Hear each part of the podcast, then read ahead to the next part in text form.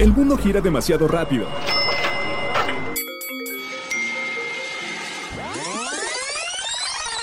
Mejor, tómate un break. La hora del break. ¿Qué tal? ¿Cómo están? Bienvenidos nuevamente a la hora del break. Yo soy Liz Gómez y hemos llegado al episodio número 15 de la temporada 4. ¿Qué tal, eh? Pasa el tiempo, se acercan celebraciones muy importantes, ya huele a pancito, ay, a cosas deliciosas. Pero quédense porque tenemos varias cosas de qué hablar. Una de ellas, ¿les ha pasado ¿Han tenido un amor no correspondido? ¿Se han enamorado de alguien que no siente lo mismo por ustedes? Esto y mucho más en la hora del break. El lado más dulce de los podcasts. Conociendo Puebla. Zacatlán. El territorio fue habitado por indígenas nómadas durante la época precolombina, siendo su primer asentamiento zacateco entre los siglos 7 y 8. Se sabe que el primer asentamiento español fue levantado a mediados del siglo XVI. La siembra de manzanas comenzó muy rápido y ya para el siglo XVIII la localidad era llamada popularmente Zacatlán de las Manzanas. Este pueblo mágico fue constituido en 1824 como uno de los 22 departamentos poblanos, siendo capital del estado cuando los estadounidenses ocuparon Puebla durante la intervención de 1846 a 1848. Escúchanos por Anchor, Spotify, Apple Podcast, Google Podcast, desde tu celular, tablet, computadora y hasta en la tele de tu sala. Ya sabes que los productos de Pastelerías La Zarza están cada vez más cerca de ti y de los tuyos, ¿verdad? Solamente estás a una llamada o a un mensaje de WhatsApp de recibir tu postre favorito en la puerta de tu hogar, tu trabajo o donde sea que te encuentres. El servicio domicilio está disponible en Tlaxcala, Puebla, Veracruz y Boca del Río.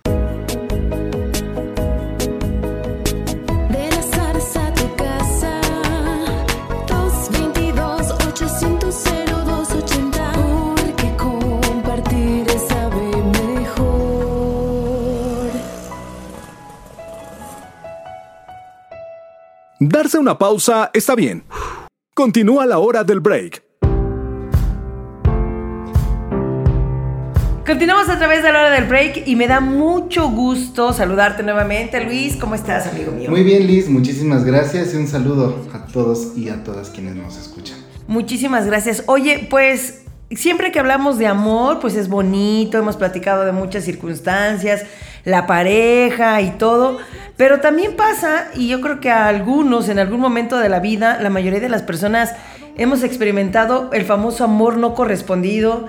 Este, pues, ¿qué hacemos en ese caso, no? Hay que descubrir lo que supone querer a alguien que, que no nos demuestra o que no tiene el mismo aprecio que nosotros a esas personas. ¿Qué es, Luis, realmente el amor no correspondido? Pues mira, el amor no correspondido resulta ser en, primera instancia un sentimiento, ¿sale? quizá una emoción en la cual, pues el amor es como tal una, un, sentimiento, algo que todas las personas están eh, completamente sabedoras, ¿no? De en qué momento lo han vivido, cuándo se puede tratar de amor, cuándo es un sentimiento muy diferente a lo que podemos sentir por otra persona, ¿no? Un, conocido, no lo sé, incluso, hasta puede ser aprecio. Pero el amor no correspondido creo que trata de una palabra eh, que en algún momento utilizamos mucho que es reciprocidad. Es decir, el amor es dar, ¿no? A veces dicen que no con tal de recibir algo a cambio, pero eso yo lo dudo, ¿no? Es como muy, muy coherente en, el, en, la, en la naturaleza humana pero sí, el amor es dar algo, pero cuando no es correspondido, no es recíproco, es decir, yo no recibo lo mismo que estoy dando, quizá no en la misma magnitud, pero sí de la misma naturaleza, puede ser ahí en donde esté el, foquito rojo.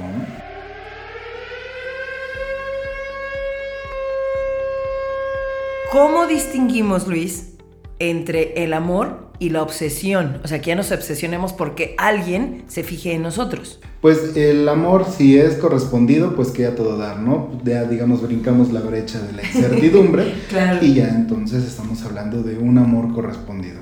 La obsesión incluso también puede surgir estando enamorado.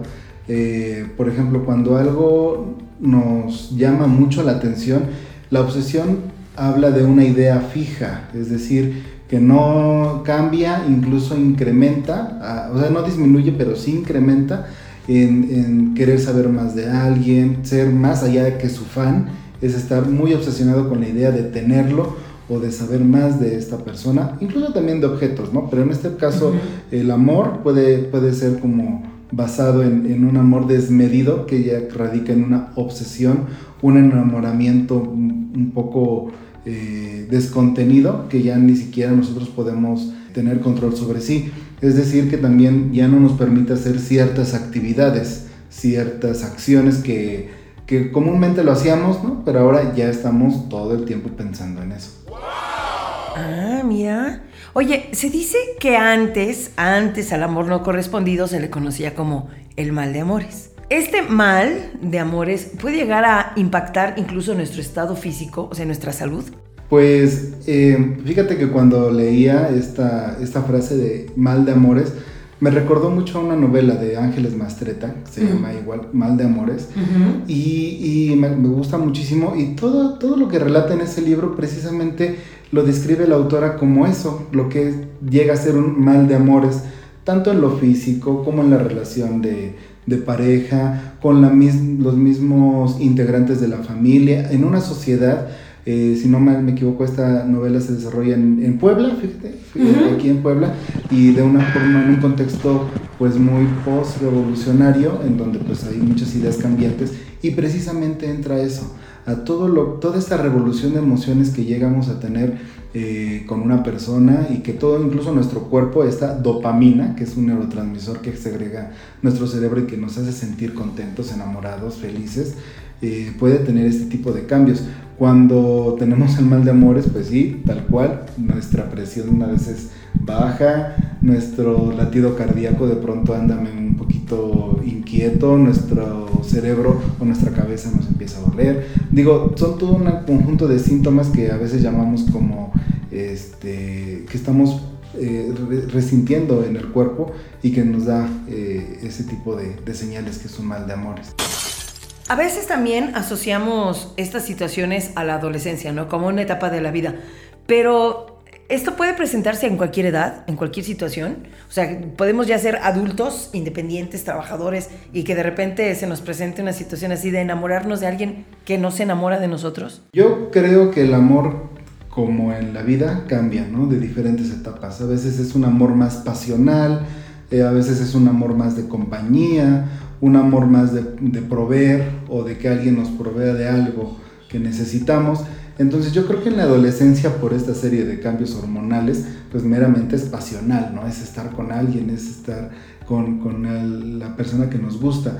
Y conforme cambia en la edad, pues a veces el amor ya se distingue en con quién podemos tener una estabilidad, no solamente económica, sino física o incluso de salud, o el amor por los hijos, el amor por, por los compañeros del trabajo, con personas que quizá no sabemos que no puede eh, salirse del contexto de un enamoramiento pasional, pero que sí tenemos cierta, cierta afinidad con estas personas y conforme a la edad seguramente cambia. ¿Cómo podemos entonces, Luis, caer en un plano, digamos, mucho más realista y cómo podemos superar una situación como esta? Pues el realismo eh, también depende mucho de cada, de cada persona, ¿no? Hay personas que llegan a ser muy soñadoras, pero al final desempeñan su trabajo y su vida muy, de manera muy, pues no, puedo decir correcta, pero muy coherente con lo que tenemos, ¿no? En realidad conjunta.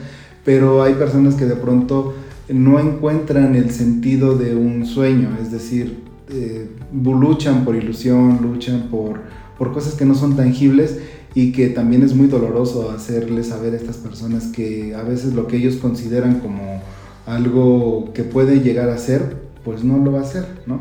Independientemente de las capacidades o de los recursos que tenga cada persona, sí es importante que nosotros sepamos en dónde estamos situados y qué recursos tenemos a la mano. Muchas veces trabajamos esta situación con adolescentes en donde es, muy poco probable que un adulto le pueda cortar las alas a un adolescente, ¿no? Porque al final pues también son sueños, son ilusiones que nadie nos garantiza que sucedan o que no sucedan. Claro. Pero siempre y cuando dotemos a esta persona de sinceridad, de cosas realistas, coherentes, verdades y le hablemos con toda transparencia, créeme que eso nos ayuda muchísimo más a enfrentarlo Si es que no sucede, a que si no sucede y nosotros seguir elevando o elevándonos en esta, en esta idea. Ok, entonces sí podemos salir de eso, ¿no? O sea, podemos salir, digamos, con el corazón lo más intacto que se pueda. Pues en algún momento hablábamos ya en algunos episodios anteriores que la ah, adaptación es señal de madurez y la madurez es señal de inteligencia.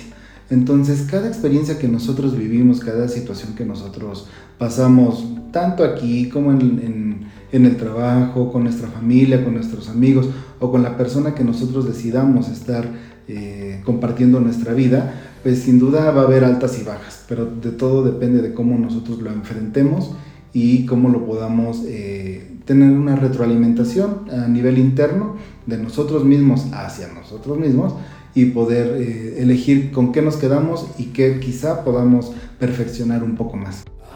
¿Qué te parece si para un próximo episodio hablamos precisamente de lo que me decías al principio? ¿El famoso amor incondicional existe o no existe? ¿Te parece? Claro, y sería muy interesante que también eh, lo podamos compartir. Perfecto, muchas gracias Luis. Gracias Liz, hasta luego. ¡Lo quiero a él!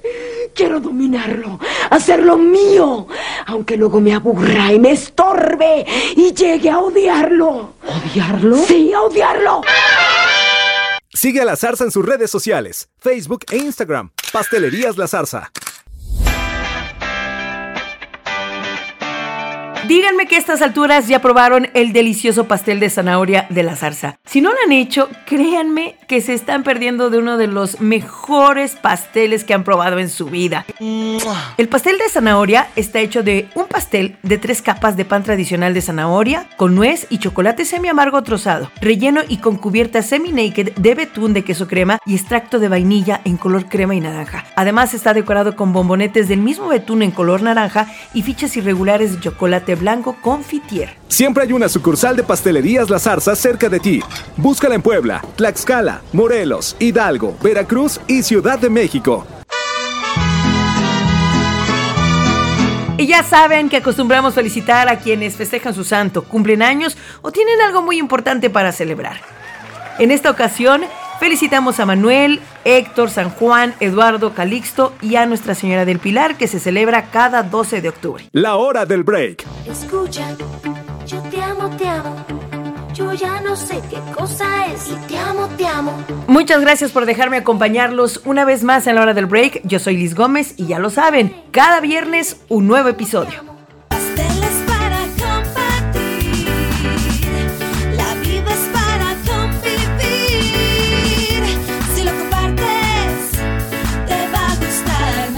No decimos adiós, solo hasta la próxima hora del break.